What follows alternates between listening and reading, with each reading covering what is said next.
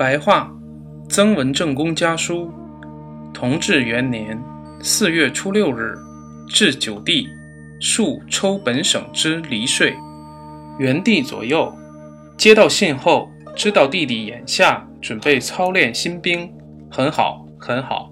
只是说要过江，斜上四华山扎营，则绝对不可以。四华山上逼近芜湖，下逼近东梁。如果一两月内不攻破这两处，那我军将失去士气，不得不退回北岸。弟弟的部队要渡江，示意在东梁山以下采石太平一带。如果嫌采石下地形太宽，便在太平以上渡江。总要示意攻夺金柱关，占内河江面为主。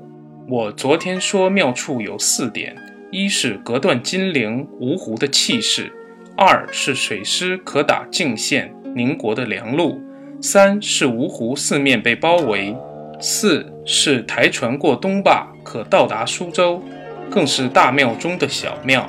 又有件最大的事：金柱关可设里卡。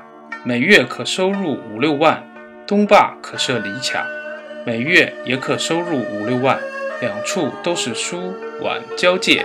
弟弟以本省的藩司抽本省的离税，尤其是名正言顺的。弟弟应该从太平关南渡，毫无疑义。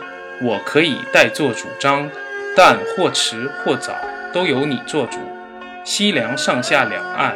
从三山到采石子，希望弟弟画一幅图来，制药制药。